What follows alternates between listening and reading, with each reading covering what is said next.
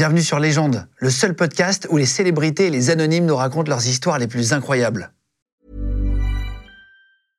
Ryan Reynolds here from Mint Mobile.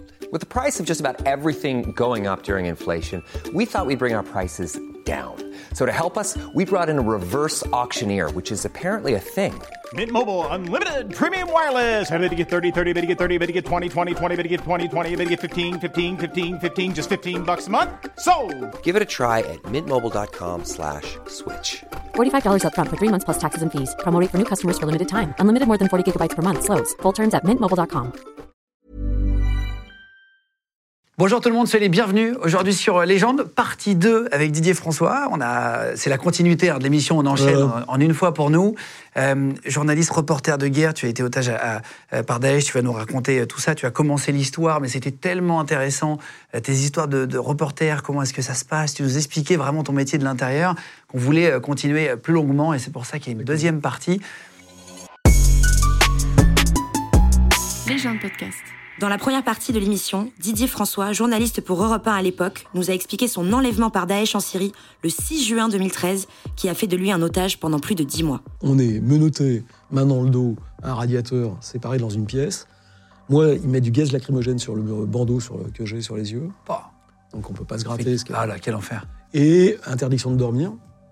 Ils nous appellent régulièrement ou ils viennent nous frapper. Dans la deuxième partie de l'émission, Didier François va nous raconter ses conditions de détention, la torture physique et psychologique qu'il a subie, comment il a tenu le coup et les négociations qui lui ont permis de revenir en vie. Je vais reprendre, alors, si tu veux bien, euh, par rapport à ce que tu me disais l'autre fois.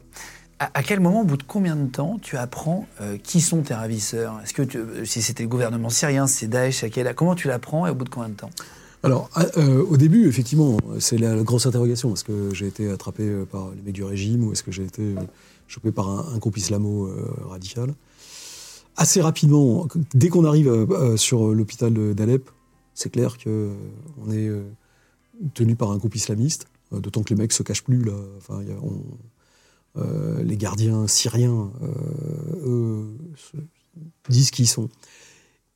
La seule difficulté, c'est qu'à l'époque, on ne connaît pas encore vraiment Daesh. C'est l'État islamique, on connaît Al-Qaïda, enfin Jabhat al-Nusra, mais euh, c'est le tout début de la scission, donc il faut quand même qu'on se fasse un peu expliquer euh, c'est quoi cette, euh, nouvelle organisation, qui d'ailleurs se définit comme un État. Et ça, c'est pendant les interrogatoires, le premier, un gars qui s'appelle Abou Beida, qui est franco-marocain, hollandais, qui euh, mène les premiers interrogatoires et qui nous explique grosso modo qu'ils sont une scission d'Al-Qaïda. C'est là que je découvre euh, le- la, la réalité de l'affaire. Là, tu le vois avec. euh, genre, ils enlèvent le bandeau, tu vois là. Alors lui, il a toujours... le- Alors, euh, pendant nos déplacements en- entre les cellules et les salles d'interrogatoire, on a, nous, un bandeau sur les yeux. Euh, là, dans la salle d'interrogatoire, il m'enlève le bandeau, mais lui porte une cagoule. Ah oui, d'accord. En revanche, il y a trois euh, Syriens dans la salle, dont deux que je connais déjà, qui, eux, sont à visage découvert. Ok. Euh, tu dis que tu connais déjà parce que c'était avec eux. euh, Parce que c'est des gens que j'avais rencontrés dans un reportage précédent. Ah, waouh, c'est vrai Mais euh, Abou Beida aussi, en fait, je l'avais rencontré dans des reportages précédents en juillet 2012. Mm. Et tu le reconnais? Oui. Sous la cagoule? Enfin, tu Oui. reconnais sa voix, etc. Là, tu, tu sais que c'est pas bon? Ah bah, manière, c'est pas bon depuis le départ. en fait. Il n'y a rien de nouveau sous le soleil. Non, mais tu sais que c'est pas des mecs qui font semblant, c'est des Non, vrais. mais aucun ne fait semblant dans les zones de guerre. Ça n'existe pas. Dans une zone de guerre, les gens font pas semblant. Quand on se fait choper, c'est mauvais. De base. voilà. Euh, là, quand tu es sous l'hôpital pédiatrique, tu dis, tu, tu- tu- tu le vois qu'il est dans un hôpital, ça se voit ou le Oui, oui, sous-sol on voit qu'on est dans un hôpital. Oui, t'as compris tout de suite Oui, parce que surtout, en plus, euh, je, je sais que cette, euh, cet endroit était l'ancien quartier général de Jabhat al-Nusra. Puisqu'en fait, il y avait euh, il y a deux... C'est quoi Jabhat al-Nusra, pardon Jabhat al-Nusra, c'est le groupe euh, islamo euh, qui était celui lié à Al-Qaïda. En fait, comme je- moi j'ai déjà travaillé sur, sur Alep, j'y suis déjà allé à plusieurs reprises en reportage, je sais que cet endroit-là est le quartier général des islamistes. À côté, il y avait un autre quartier général qui est celui d'un autre groupe qui s'appelle l'Iwal Tawhid, euh, que je connaissais aussi. Auquel je- Donc j'étais déjà allé dans... ces- C'est là qu'il y avait euh, la, la- la- la charia courte, la, la cour de justice islamiste, qui était mis en place par, euh, par eux, par ce groupe. Donc je connaissais les endroits, je savais qu'on était, euh, voilà, qu'on était dans cette zone, qui était la zone des quartiers généraux, de euh, d'un côté la résistance syrienne et de l'autre côté les islamistes syriens. T'es habillé en orange Il t'a- il t'habille comme Non, pas ou tout de suite. Pas tout de suite C'est après qu'on sera habillé en orange. Euh, Qu'est-ce qui se passe dans cet hôpital du coup là? Tu restes combien de temps avant de bouger? Alors, dans l'hôpital, on a les premiers interrogatoires, et les- on y est jusque fin août. Parce que c'est là qu'ils vont finalement regrouper l'ensemble des otages qu'ils ont pris sur, en Syrie. À la fin, on se retrouve, enfin à la fin, à la fin, à la fin, on se retrouvera à 19 otages occidentaux, femmes et, et hommes. Dans la même pièce Ils vous mettent tous? Non, alors les femmes sont ailleurs. Et nous, dans, dans l'hôpital euh, euh, pédiatrique, on est dans des pièces différentes, Euh, mais on se laisse des messages dans, dans les toilettes. Enfin, ouais. Ah c'est vrai? Ah waouh Ok, ok, ok. Euh, On va pas trop donner de détails pour pas que ça donne euh, euh, d'informations. Parce qu'on entend bien qu'il y a des. Et puis à la fin, ils nous regroupent dans une même pièce. Et puis, euh, donc, en fait, en fait on, ça, ça- ça- ils font leur pelote. Ça s'organise, Voilà, en fait. c'est petit à petit, ils font leur pelote. Voilà. Et, donc, et à la fin, on se retrouve tous au même endroit. Et là, ils nous déplacent dans un autre endroit qui s'appelle Sherjara, qui est un quartier plus au nord euh, de- de- d'Alep, où là, ils nous mettent dans le sous-sol d'une d'une- d'un- d'un fabricant de meubles et ils construisent une prison autour de nous. Euh, toujours, on est toujours en sous-sol en fait. Euh, sur les dix mois et demi, on, verra- on sera dans un endroit où on voit le jour pendant deux semaines. Point. Et pendant vrai, dix tu ne vois pas la lumière du jour. Non. Mais même pour la santé, c'est très mauvais. C'est pas le le pro- Honnêtement, c'est pas un sujet. Non mais, non, mais rien n'est bon. Non mais c'est même, c'est même à long terme. Rien n'est bon dans le cochon. ça. rien n'est bon dans la détention. Non, c'est pas possible. Honnêtement, c'est pas notre, c'est pas notre sujet principal. C'est pas trop- ouais. Ouais, entre la torture, euh, la bouffe, euh, les, les, les morbacs. Tu manges, tu manges peu, ils te donnent, Ah, ou est-ce qu'après ça perdu 30 s'améliore kilos quand même. euh, non, ça ne s'améliorera jamais. Le, le- le- le contrôle de la nourriture est une façon de contrôler les prisonniers. Le sommeil et la nourriture, c'est ce que tu Le disais. sommeil, la nourriture, la, la- Et la- la violence. Ouais. Et la violence. Bah oui. Euh, Ça fait- c'est trois, ça fait trois leviers qui permettent de. Est-ce que tu as euh, du, du temps, la journée, pour parler à Edouard, où il y a toujours quelqu'un qui vous surveille, ou est-ce que vous avez Non, des moments non, de non, répit et des non, moments Dans la journée, il y a, il y a- il y a- alors, faire attention, il y a souvent quelqu'un derrière la porte. Et souvent, ce qu'ils font, c'est qu'on se rend compte qu'ils mettent d'un- un téléphone portable pour enregistrer ce qu'on se dit derrière la porte. Voilà. Savoir si on se dit des trucs. euh, Voilà. Mais non, on a du temps. On, on a beaucoup, beaucoup, beaucoup de temps. Et vous faites Euh, quoi? Tu lis? Ah non, on n'a pas de D'ailleurs, j'ai plus de lunettes, ils ne nous donnent rien à lire. On a le droit de rien lire. Alors, on fait un peu de sport, même quand c'est interdit. On court sur place, etc. On Vous de la- interdisez le sport? Ça dépend. En fait, le principe de base de la détention, surtout dans ces trucs-là, c'est que il n'y a pas de règles. Les Ah. règles changent tout le temps. Le même gars qui euh, va décider un jour d'amener de l'eau ou du thé rentrera une heure après pour vous foutre une branlée hein, remarquée euh, Énorme. sans aucune raison, et c'est le même. En fait, l'idée, c'est totalement cyclotimique. C'est que vous ne sachiez jamais Sur quel appui ah Euh, voilà. Pas d'appui. Exactement. C'est le principe de base. C'est donc il n'y a pas de ré- et le- la première chose qu'il faut comprendre quand on, quand on est pris, c'est que dès la première seconde, on perd sa liberté. On perd la li- et perdre sa liberté, ça veut dire perdre tout droit de décider de quoi que ce soit à part de rester digne et perdre aussi le. Enfin, ils ont droit de vie ou de mort. Ils ont le droit de vous torturer, de vous affamer. Voilà, ils font le gars qui vous, qui vous a pris en otage et euh, a, a décidé de prendre votre vie entre ses mains, votre vie entre ses mains et d'en faire ce qu'il veut. Est-ce que tu as peur de la mort à ce moment-là? Est-ce que tu réfléchis à ça? Quand tu es devant la mort, est-ce que tu tu imagines tu, tu, D'abord, tu- un, tu- je suis tu pas devant la mort. Non, mais tu dois voir des gens se faire tuer ou pas? Oui, ça oui. Euh, on entend les gens se faire torturer, euh, parce que ça, circule. hein. Encore une fois, là on parle beaucoup des Occidentaux. Autour de nous, il y a des Syriens et des Irakiens qui sont pris, torturés, égorgés, souvent euh, devant notre porte. Le matin, on est pieds nus, puisqu'ils nous amènent en nous frappant autour de toilettes. Et on marche dans le sang des gars égorgés qu'ils ont fait exprès de laisser devant notre porte. On revient, ils sont là. Voilà, donc il y a une pression psychologique qui est extrêmement forte.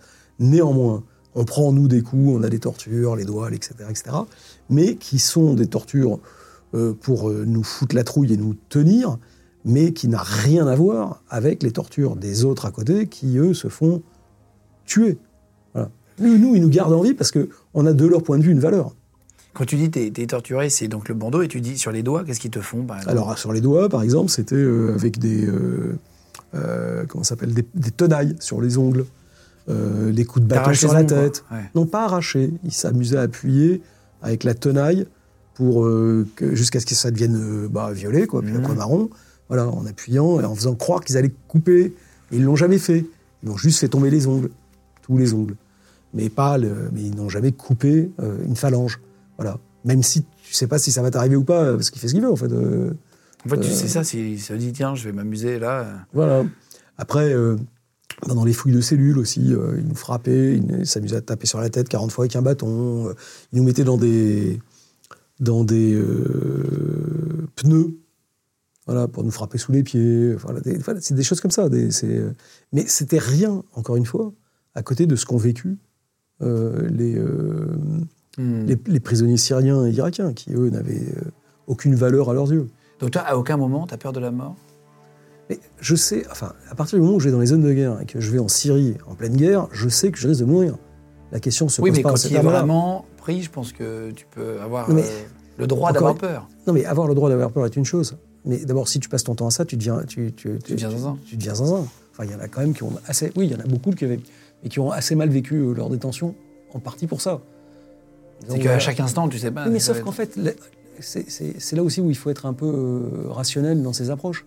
Quand tu vas en zone de guerre, tu sais que tu peux mourir. Quand tu te fais choper par ces abrutis, tu sais que tu peux mourir. Donc, ça sert à rien, encore une fois, de se foutre en vrac et de passer la journée à se dire « Oh putain, je vais mourir ». Donc, nous, on s'était dit tout de suite avec Edouard, on ne peut rien faire. En fait, fondamentalement, on n'a plus la main. La seule chose que nous allons faire, c'est d'essayer de survivre. On sait qu'à l'extérieur, euh, l'appareil d'État français essaiera de tout faire pour nous sortir, parce que c'est la règle en France. Euh, on a, on a toujours. services de renseignement. un Oui, puis c'est la règle de, de- de solidarité nationale qui fait qu'on ne laisse pas nos compatriotes si on peut les sortir. On essaie de les sortir. Voilà. Il y a des tas de pays qui refusent de négocier. Nous, on négocie.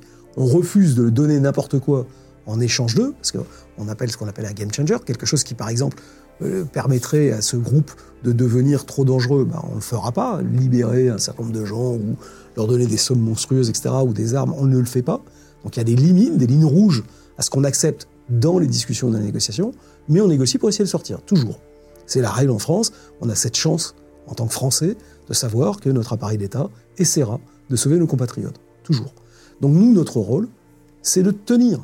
Et on sait que si jamais, alors si s'ils n'y arrivent pas, ils n'y arrivent pas, mais c'est pas de leur faute. Euh, Les gars qui nous ont pris auraient pu nous relâcher, c'est leur choix. C'est pas la faute ou la- le choix de l'appareil d'État français, même si eux essayent en permanence de faire pression en te faisant faire des déclarations au président, machin, en disant venez me sauver, vous êtes des salauds. Ah, ils t'ont fait ça faute. Ah oui, bien sûr, enfin, on en a fait plein. Mais le, Tu veux dire fa- face caméra où ils te filment oui, bien sûr, on y reviendra. C'est intéressant à comprendre le, le- le phénomène. Mais le, le, en fait, le, donc on sait qu'il y a ça. Nous, notre boulot, entre guillemets, la seule chose qu'on puisse faire, c'est tenir. Voilà. Donc il faut se mettre en mode survie. Avec un deuxième truc qui aide à tenir, c'est de se dire, si jamais je sors, encore une fois, ce n'est pas garanti, mais si jamais je sors, je vais être débriefé. Et dans ce débriefing, je vais avoir ramené le maximum d'informations qui permettra de repérer, de retrouver ces cons. Voilà. Parce qu'ils représentent une menace. Voilà. Et donc, on a commencé à faire ça avec Edouard. Tous les matins, Emmagasiné. on emmagasinait, on regardait la porte s'ouvre dans quel sens? Combien de pas on fait pour aller aux toilettes? Il y en a combien? Est-ce qu'il y a une ouverture? Pas d'ouverture? Est-ce qu'on a entendu un surnom, ce qu'on appelle une cugna, un nom de guerre d'un des gardes, etc. Et tous les soirs, discrètement, on se mettait côte à côte et on se répétait et on essayait de tenir le, le- le compte des jours qui passaient avec les cinq appels à la prière.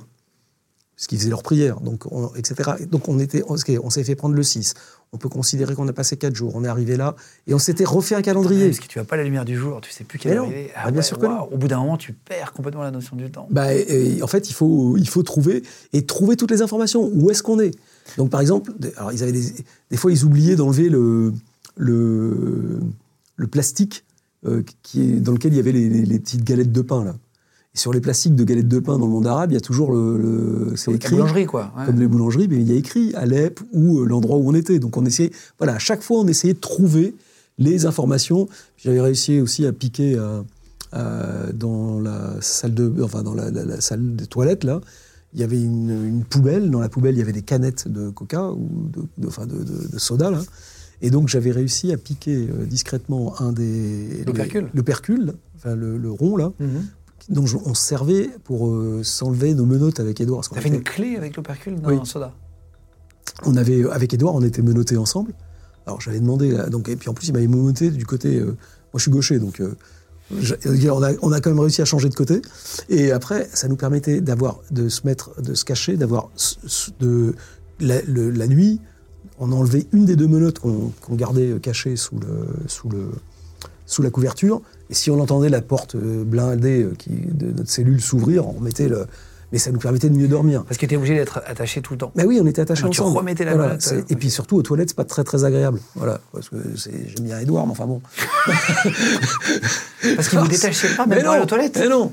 Donc, Mais euh, quel enfer. Voilà, donc euh, voilà. Bref. chaque moment et de- on de- cachait, voilà, donc euh, c'était voilà, donc le problème étant de cacher la clé pour pas se la faire euh, choper et pas se faire euh, voilà. Ouais, parce que là, t'aurais été frappé encore une fois. Voilà. Ils ont utilisé l'électricité dans les tortues. Oui, ils utilisaient les trucs à vache là. Comment ça s'appelle les, les genres de petits tasers. euh, Ouais, les, les colliers électriques, là, voilà. ça. Des, non, des espèces de petits Ah bâtons oui, électriques. Pour, faire avancer, ouais. Matraque électrique. C'est ça, les matraques électriques. Euh, ah ouais, d'accord. Est-ce que, alors j'ai la réponse, mais je vais te la poser quand même parce que je pense qu'il y en a qui vont se la poser aussi. Est-ce que tu as pensé à t'évader et est-ce que c'était possible à un moment donné? Alors, évidemment, on y pense tous, mais c'est un rêve. C'est un peu comme la balle magique qui te permet de continuer à courir. En vérité, euh, pieds nus, après un certain temps, en orange, sans lunettes, au milieu d'Alep, tenu par euh, des, qui est une zone de guerre, donc où il y a des barrages absolument partout, sans moyen de communication, si de manière miraculeuse on réussissait à sortir de la cellule, puis sortir de euh, l'hôpital qui était lourdement gardé, c'était leur quartier général. hein. Ah ouais, ouais. Euh, bah oui. Puis être dans la ville, qu'est-ce qu'on fait? On va où? Comment? Et On se fait choper. Enfin, donc. les- Tu te ferais balancer par les gens mais les gens, ça, c'est déjà arrivé d'ailleurs. euh, Donc le, le- le- le- les, gens sur place vous balancent, vous ramènent immédiatement. Enfin, honnêtement, les, les, les, les négociations ont permis de libérer 80% des otages. Il y a 20% en général sur une tentative d'intervention qui ré- réussissent, sur l'intervention de vive force. C'est pour ça qu'en France, l'intervention de vive force, comme on dit, donc le, enfin, Un assaut des militaire, forces un assaut spéciales, militaire ça. des forces Ouais. spéciales, ne se fait que vraiment s'il y a une- un danger imminent euh, sur la vie des otages, parce que c'est très dangereux en soi, et pour les opérateurs, et pour les otages, Il y a déjà eu des otages qui ont été tués à ce moment-là. Bien justement. Et les opérateurs, ne l'oublions jamais. Ah ouais, c'est tout à fait. C'est bien gentil, mais il n'y a pas que les otages. À. Les gens qui négocient pour vous ou qui viennent vous chercher prennent des risques. Et euh, voilà. euh, alors, eux aussi sont des risques conscients. Enfin, ils les prennent. Faut quand même le, le Tout à souligner. fait. Tout à fait pour des Voilà. gens. Et euh, non, parce qu'il y a quelques, quelques anciens otages qui ont tendance à oublier ça. Ah oui. Mais, euh, mais il faut pas jamais, Dommage, oui, ouais. faut jamais l'oublier.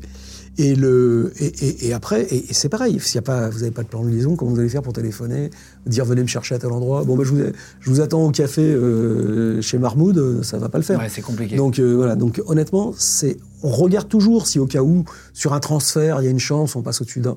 On peut toujours le tenter. Parce que dans les films, Liam Neeson, il arrive à démarrer l'hélicoptère lui-même et à bah, s'envoler. voilà, te c'est, l'avantage des films. En revanche, une chose qu'on avait avec Edouard, qu'on s'était dit dès le départ. Il y a un moment où la torture. Alors nous, on a eu la chance d'aller d'être tenu à un seuil de torture qui était tolérable de notre point de vue. C'est, très variable. dans Oui, il y a la vie. l'échelle est personnelle. En tout cas, en ce qui nous concerne, nous avons considéré que ce qu'on a enduré était tolérable. Nous pouvions le, su- le- le subir. Néanmoins, nous n'étions jamais à l'abri du fait qu'on passe à un stade supérieur où là, c'eût été pour nous intolérable. Et donc, nous nous sommes clairement posé la question de savoir qu'est-ce qu'on faisait à ce moment-là. Donc la question du suicide se pose. Et c'est pas simple, parce que eux ne veulent pas que vous vous suicidiez, Ah parce oui. que vous avez une valeur. Sinon, tu- tu serais plus en vie. Exactement. Sinon, ils le feraient Tant eux-mêmes. que tu es là, c'est que tu as une valeur. Exactement. Soit pour faire de la propagande par les négociations, soit pour faire de la propagande par une vidéo où on t'égorge.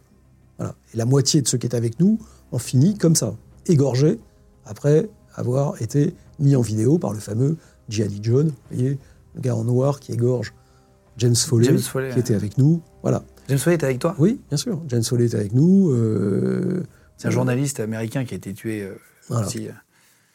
John Cantley, qui a disparu, que vous avez peut-être vu, etc. Enfin, donc, tous, tous étaient avec nous. Donc, euh, le, le- quand, quand on sait que, que, que, ça peut arriver, et il y en a un seul d'ailleurs qu'on n'a jamais vu sur une image, euh, parce que je pense que lui a, dû faire ça, il a dû refuser euh, la, mise en scène, il a dû être ou s'est tué ou a été tué avant, parce que. Mais le, le- on, avait donc réussi à, à piquer et à cacher dans, sur nous une corde, une cordelette assez épaisse que j'avais mis moi pour tenir sous ma tenue, mais, mais euh, euh, enfin, euh, Comme une ceinture. Mon caleçon, voilà. Ouais. Ouais, mais sous la tenue, je peux Oui, pas la mettre bien dessus. sûr, à l'intérieur. voilà. Non, mais oui. Et on avait gardé des sacs en plastique. En se disant, si jamais ça va être trop mal, on se, fera, on se mettra les sacs en plastique, on mettra la cordelette, on la foutra au pied, voilà. Et là, on arrête l'affaire. Mais donc, on s'était posé la question. Et on s'était donné les moyens de pouvoir passer à l'acte au cas où. Nous n'avons jamais eu à le faire, donc on ne sait pas ce que nous aurions fait au dernier moment. Néanmoins, voilà, c'est le genre de questions pratiques que tu te poses quand tu es dans ce genre de situation. Ça, faire des plans, ramener des informations pour euh, quand tu, si jamais tu sors. Mais en fait, tu te passes tout. Et puis sinon, le reste du temps, tu te bats pour survivre. Avoir un tour de toilette supplémentaire parce que tu as la chiasse, euh, obtenir, euh, donc taper à la porte avec des vraies tensions en interne au groupe. Parce que toi, tu dis, moi j'ai la chiasse, il est hors de question que je suis par terre dans mon coin. Euh, en plus, après, je vais me prendre une raclée, etc. Donc, je vais taper à la porte pour demander un tour de, de toilette qui- euh, supplémentaire, quitte à me faire frapper parce que ça va énerver les gardes. Donc, des gens dans la cellule te disent Ah non, non, non, euh, fais pas ça, ça va les Ah énerver. vous vous engueulez venir. entre vous bout Mais bien sûr, évidemment. La peur, la tension, la douleur, le, le- le- le- le- le manque de bouffe, etc. Ah, tout est réuni pour mais que- Ils le font exprès pour foutre en vrac au sein, de, au sein du groupe et, et créer des dissensions. C'est extrêmement dur à tenir euh, sur la longueur. En plus, avec du temps, à rien faire. Avec tout, tout, tout, est, tout, est, tout est sujet de tension. Par exemple, quand Parce que tu as pris deux olives au lieu d'en prendre une. Enfin, quand vous avez faim, tout compte. Tout compte. Voilà. Y compris le débat sur est-ce qu'on tape à la porte pour demander un tour de chiotte. Oh là là, quand tu arrives à ouvrir les menottes, par exemple, parce que les autres te disent non. Ah euh, bah, je- Il y a eu un débat assez violent entre euh, certains d'entre nous. Voilà. Ça arrive. ouais. Et là, tu es, obligé de leur dire c'est comme ça et pas autrement. Ah bah moi, de toute manière, l'affaire était claire, mais je, voilà, c'est la limite de mon empathie. Quand je suis en mode survie, je suis en mode survie. Toi, tu étais un peu, pas expert des prises d'otages, mais tu avais l'habitude. Tu avais déjà travaillé sur d'autres prises d'otages. Donc- j'avais l'avantage, moi, de cette expérience précédente, oui, en Tchétchénie, à Gaza et en Irak, où j'avais été, euh, particulièrement en Irak, assez près, euh, impliqué dans des discussions de libération de prise d'otages, entre autres Cheno Malbiono et euh, Florence Omna et euh, Hassan Hanoun, puisque j'étais en poste là-bas à l'époque, et que, euh, en plus, il se trouve que sur la première prise d'otages, je, je connaissais le, le premier chef de groupe qui les avait enlevés, et j'ai obtenu assez rapidement une, une preuve de vie. Donc, je connaissais parfaitement les règles de discussion et de négociation. euh, que, Ouais. euh, voilà. Et ça, ça aide beaucoup. En fait, le fait de savoir en amont. Et puis, par ailleurs, les gens de l'État islamique, particulièrement la direction irakienne du groupe, connaissaient mon passé. Ah, c'est vrai? Bah. Comment tu le sais, ça? Je le sais parce qu'en en janvier euh, 2014, le chef, euh, l'émir euh, qui s'occupe, est venu euh, pour en discuter avec moi. Voilà, en me disant tu nous connais, d'où, etc. Bah, voilà. Et donc, bien sûr qu'ils savent. Mais faut pas croire que c'est des traînes savates. hein. Non, non, ils- C'est des organisations extrêmement euh, structurées. C'est une organisation totalitaire qui règne par la terreur à l'extérieur et à l'intérieur, y compris entre leurs propres gardes. Les chefs peuvent se liquider entre eux agréablement. Abu Beida, qui était le premier interrogateur, s'est fait liquider euh, alors qu'il était membre de l'appareil de sécurité interne de Daesh pour être remplacé par, euh, à l'arrivée de- d'un, nouveau chef qui a pris, euh, qui a pris la main. Donc c'est, une organisation qui en elle-même est extrêmement violente. Ils se tuent entre eux. Mais bien sûr, qui se tuent entre eux, mais, mais comme le faisait euh, le, le- le KGB à l'époque euh, des purges staliniennes, c'est la même chose. Ce sont des organisations totalitaires, donc elles fonctionnent comme des organisations totalitaires, ne l'oublions jamais. Donc elles sont islamistes ou viennent communistes, mais c'est pareil. Fondamentalement, c'est le même mode de système. Et une partie des cadres euh, irakiens qui dirigeaient euh, Daesh, donc l'État islamique, avaient été issus des services de sécurité de- des services de renseignement irakiens et connaissaient parfaitement l'ensemble des mesures d'interrogatoire, de, prison. Ils ont fait ça pendant des années. Ils ont même eu des cours de formation euh, par l'ensemble de, leurs- partenaires euh, internationaux. Donc c'est pas des enfants de cœur, c'est des gens qui connaissent leur métier. Donc on s'évade pas comme ça. C'est une vue de l'esprit. C'est bien, ça permet de tenir, mais- c'est un mythe. Euh, et donc la meilleure solution, c'est de patiemment travailler à résister, à tenir et à essayer de s'en sortir. Tu étais face à des gens plutôt bêtes, plutôt intelligents? Les deux, T'as vu les deux? Bien sûr. Les chefs qui sont, euh, qui euh, parfois sont loin d'être cons, parce que c'est les ennemis que c'est des cons. Bien sûr, Euh, Non, jamais ça je Voilà. Et après, il y avait du garde de base qui pouvait être euh, du bon bourrin, euh, voilà, de avec, plafond, des, ouais. avec des caractères euh, très différents, euh, des vicieux, des plus, des plus normaux. voilà, des gens. Prenez en exemple, les- on avait souvent plus de problèmes avec euh, les, les- les djihadistes venus euh, de France, d'Europe ou d'ailleurs, qui eux, pour eux, représenté un peu tout ce qu'ils détestaient. On était un peu des ennemis naturels. Et euh, le- les, les gardiens locaux euh, syriens ou irakiens, qui eux venaient de tribus beaucoup plus conservatrices traditionnelles et qui euh, étaient moins dans voilà, qui étaient plus dans une espèce de logique de clan où ils obéissaient au chef et puis ouais, mais donc on avait des, des, des- des- voilà, c'était très variable Ouais, les- les- mais dans un système, avec y compris les étrangers, les, les djihadistes étrangers, qui servaient de garde prétorienne face aux, aux- aux- aux Irakiens et aux Syriens. Pourquoi? Parce que, étant étrangers, ils risquaient pas de rentrer dans des luttes de vendetta entre clans et familles. Donc c'est à eux qu'on demandait de faire les saloperies contre les, contre les Irakiens pour pas déclencher de guerre civile Ah oui, interne. Donc ils servaient aussi de ça. Ils servaient, euh, ils servaient un peu de, de, de- et c'est pour ça qu'ils étaient tous dans l'organe de sécurité intérieure de l'organisation euh, qui faisait toutes les saloperies au sein de l'organisation et au sein des populations syriennes et irakiennes. Est-ce que durant Ils étaient détestés. Les Français étaient absolument, les Français Ah oui. et les Anglais étaient détestés par la De population Daesh, locale. Oui. tu as été otage de Daesh pendant 10 mois. Est-ce qu'à un moment donné, tu as eu une discussion, euh, un rapprochement avec un garde, avec un membre de Daesh, justement, pour essayer de l'amadouer Ou est-ce que tu as Non, réussi à avoir un moment a- on a des moments qui sont, alors d'abord, détente, entre guillemets Alors, des moments détente, il y en a. Euh, parce que les gardes sont ce qu'ils sont. Et puis, c'est des gamins pour, quelques-uns. Je prends un exemple, j'avais déjà raconté ça, qui est assez étonnante. Un jour comme ça, euh, ouais, donc, euh, quand ils amenaient la bouffe dans la cellule, ils tapaient à la porte. Et donc, tout le monde devait se mettre à genoux contre le mur sans regarder. Et, ils déposaient le, le, plateau où il y avait ce qu'il y avait à manger par terre. Et puis, quand ils étaient ressortis, on pouvait y aller. Et puis, ils me disaient, parce qu'en fait, bon, moi j'étais le plus ancien avec ma barbe m'a- j'étais l'émir du groupe. hein, donc, c'est le, le, le- Tu avais le- une très grosse barbe à la Libération. Euh, mets une photo là. J'avais euh, une barbasse t'avais une- monstrueuse. Ouais. Le Père Noël pouvait se, ra- pouvait- C'était pouvait- très long, ouais, ouais. il pouvait, pouvait se raccrocher. Donc, euh, et un jour, donc pareil, tac, tac, tac, il tape à la porte, les gardes, donc euh, on se fout tout, euh, machin. Puis il y en a un qui dit, euh, aujourd'hui, on vous a amené un truc spécial, donc euh, comme il n'y avait pas assez à manger, il fallait. euh, et euh, donc le gars me dit, euh, bon, Didier, toi. euh, euh, pour cette part, donc je pense qu'il avait amené, je sais pas quoi, moi, du boulebourg, d'habitude il nous amenait des espèces de boulebourg pourris, enfin les restes de ce qu'il voulait pas. Et, euh, et il me dit, euh, pour qui ça? Alors je lui dis, bah donne-le à machin. Moi, bah, je faisais exprès, quand on me demandait, je demandais jamais pour moi. Il dit, non, c'est pour toi. Je dis, mais non, donne-le à truc. Il dit, non, non, non, c'est pour toi. Je dis, bon, bah, d'accord, si t'insistes, c'est pour moi. Et là, je me prends une boule de neige dans la gueule. En fait, ils avaient amené un plateau de neige. Euh, et Ce qui neigeait fait- dehors? Oui, il neigeait dehors. Et donc là, on a fait une bataille, une boule de neige à la con. Bon, euh, donc, mais ça arrive une fois sur dix mois et demi. Attends, tu te retournes, tu prends une boule de neige? Parce Ah que là, oui, étais de alors dos donc à euh, ce moment-là, bah oui, j'étais de dos. Bah là, je me retourne, je les vois, je les vois mordre de rire en train de. Donc là, j'ai pris de la neige, je leur en ai balancé dans la gueule. Enfin, voilà. Mais bon, le- et là, on a fait une bataille de boules de neige qui a duré une demi-heure avec les gardiens, mais enfin une demi-heure, je- je- 20 minutes, 10 minutes, j'en sais rien. Donc voilà, donc ça arrive. Euh, Il y a des fois aussi où j'ai eu euh, des discussions, une fois avec Abou Idriss, un des interrogateurs, celui qui s'est fait exploser dans, la- dans la- dans l'aéroport de, de, Bruxelles, justement sur la nature de l'organisation. Garçon intelligent et, et- cultivé, ce qui n'empêche rien. Euh, sur la nature justement de l'État islamique, la différence entre euh, Jabhat el-Nusra et ça, parce qu'il savait que je connaissais bien aussi euh, le- le système. Donc ça arrivait parfois.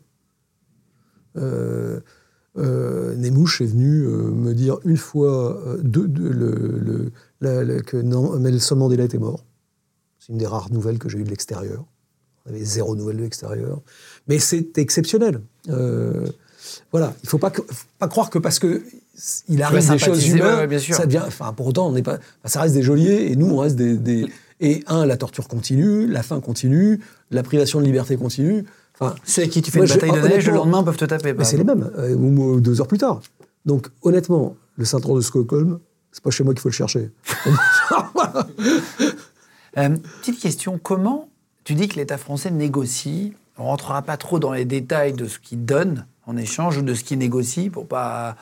Bah, en fait, euh, d'abord, on n'en sait rien. Euh, on sait enfin, on peut rentrer dans. Le principe de la négociation, c'est on sauve nos compatriotes. Donc, il faut. Grosso, ça, c'est le premier principe. Donc, on essaie d'ouvrir un canal de discussion. C'est-à-dire, la première chose- l'État français, L'État français, Avec, le service euh, français, avec pour faire simple, hein, va trouver un canal qui permet de discuter, de négocier la libération des otages. ça veut dire quoi un canal? Je, je pose toutes les questions pour que ça bien soit sûr. bien clair. Le canal, c'est un endroit qui va permettre. de- il f- le canal, c'est c'est un mode de communication qui a été vérifié et validé pour être sûr qu'il arrive bien aux preneurs d'otages et que les otages sont bien en vie. Ah oui, les preuves de vie. D'où les preuves de vie. Les photos avec le journal, etc. Par exemple, une, ça peut être une question qui vient de Paris et où seul Paris et l'otage ont la réponse. C'est-à-dire Bah, par exemple, le nom de mon chat. Ah oui, ils vont demander à ta femme. Voilà, ma femme va leur donner le nom de mon chat. Typiquement, mon chat s'appelait Grozny, pour ne pas le nommer, Grozny, pourquoi? parce qu'il avait été, euh, il venait de la guerre de Tchétchénie. C'est ça. Ah oui, Donc, euh, donc mon, mon chat, ça- voilà, le nom de mon chat, ma femme le connaissait, moi je le connaissais, mais Joliet ne le connaissait pas. Il n'apparaît nulle part dans, voilà, Sur Internet. sur Internet. T'as pas de Voilà. compte Instagram sur ton chat encore. Voilà, non. Voilà. Donc, toujours faire attention à ce qu'on met sur Internet, c'est un, un réseau social. Voilà. Donc, c'est ça. voilà. Donc, donc, en tout cas, il n'y a pas. Donc, euh, il n'y a pas ma femme non plus, d'ailleurs. Le, le, le, le- et le, donc, quand le, le garde vient me demander, moi je réponds, lui envoie l'information par le canal, qui peut être un homme, qui peut être euh, un, un site internet, j'en sais rien, ça peut être n'importe quoi le canal. Ça peut être du physique, ça peut être de l'humain. Mais en tout cas, ce canal est validé. C'est-à-dire qu'il arrive jusqu'au geôlier et ils ont la preuve que tu es en vie. Ça, c'est très important. Donc le mec rentre dans la cellule, il dit comment s'appelle ton chat? Voilà. Grozny, merci. Et ça, c'est le moment le plus important d'un otage. Pourquoi? Parce que les fameuses vidéos où on dit t'es en orange, t'as le drapeau de Daesh derrière, et euh, tu fais t'as le journal et tu fais une déclaration à la con, genre euh, je- j'en appelle au président de la République, venez m'aider, je vais mourir, etc. Enfin, en fait, tu sais qu'elle est tournée, mais tu sais pas où elle va. Elle peut parfaitement. Donc, elle, tu sais jamais si elle va être amenée, pas amenée, euh, si elle est pas arrivée, pas arrivée. Donc pour toi, ça, n'a- ça ne te donne aucune information réelle hein, en tant qu'otage. La preuve de vie, en revanche, tu sais que le canal est ouvert. Parce que si on t'a posé cette question, c'est qu'ils ont quelqu'un de l'autre côté, à Paris, Qui négocie. qui négocie. Et là, ça change les choses. Parce que tu sais que tu es rentré dans une phase. Qui est une phase. Alors moi, par exemple, ça, il, a fallu attendre le mois de janvier pour ça. Donc en juin à janvier. Waouh. Voilà. Ah oui, donc c'est Avant, très on long. a eu des vidéos, de ce que vous voulez. La première fois qu'il y a eu une preuve de vie, c'est le mois de janvier. Voilà. Donc, c'est important, parce que la preuve de vie est en fait la seule chose matérielle Qui te relie à qui Paris. relie. Voilà, exactement. Et, et- et donc, c'est ça, la mise en place d'un canal. Après, une fois que le canal est ouvert, ça permet de dire. Bon, alors, donc, euh, les, les- les ra- les ravisseurs vont faire leur demande. Alors, en général, ça part sur des trucs en vrac, euh, genre 200 millions d'euros, plus la libération de machin, plus des armes antiaériennes. Et bon, je leur dis, attendez, les mecs, euh, flinguez-moi tout de suite, on n'est pas rendu là. Donc, on a, il faut attendre qu'ils arrivent. Toi, tu sais ce qu'ils demandent pour toi? Non, oui, alors ils, te disent des trucs. Après, en fait, comme ils te demandent tout le temps, tu sais jamais. Ah, pour dire la vérité. Parce qu'à chaque fois qu'ils te déplacent, par exemple, ils disent on va vous libérer pour pas avoir de merde pendant le déplacement. En fait, tu refinis toujours dans une autre geôle. Ah, ils te font croire. Mais bien Oh, sûr, mais tout le temps. Ils te l'ascenseur en émotionnel, il est. Mais tout le temps, tout le temps. Il faut rester ultra calme.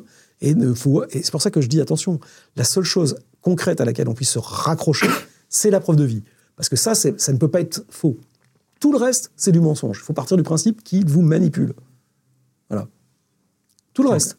Voilà, il n'y a pas de discussion. Après, sinon, les otages, pendant des heures, vont dire Oh, ils m'ont donné trois olives aujourd'hui. Ça veut dire qu'on va être libérés. Ils m'en ont donné qu'une. Ça veut dire qu'ils vont nous tuer.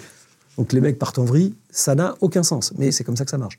Donc, en fait, la preuve de vie, c'est ça. Donc là, on va faire.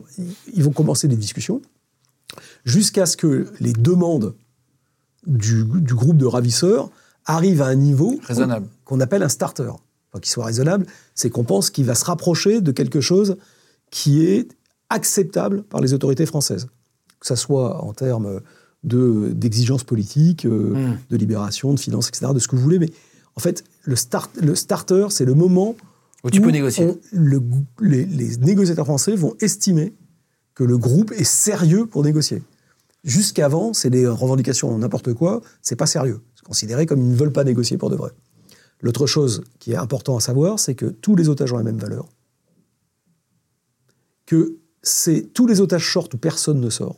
Donc s'ils en tuent un pour essayer de faire monter les prix, c'est niette. Ah, il dit ça. Et donc, tout ça, je le Si sais. tu tues un Français, on arrête de négocier, quoi. C'est ça. Je leur dis, vous pouvez toujours hein, tuer un d'entre nous, parce qu'ils le font, ils nous disent, mais t'inquiète pas, euh, c'est pas toi qu'on tuera. Je dis, bah, faites ce que vous voulez. Si vous tuez n'importe lequel, on a tous la même valeur, les négociations s'arrêtent dans la seconde qui Ça, tu le savais Oui, bien sûr.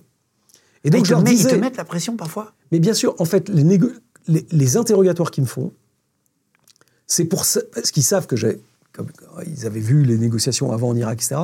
C'est pour vérifier si euh, ce, que, ce que je dis sur les négociations, je varie ou je ne varie pas. Dans les, dans les questionnaires, ils te reposent la même question? Il repose tout le temps la même question et c'est pour ça qu'il frappe, etc. C'est pour être sûr que sous pression, pas sous pression, je dise toujours la même chose. Donc, faut pas changer sa Il version. faut jamais changer ça. Je vais prendre un exemple.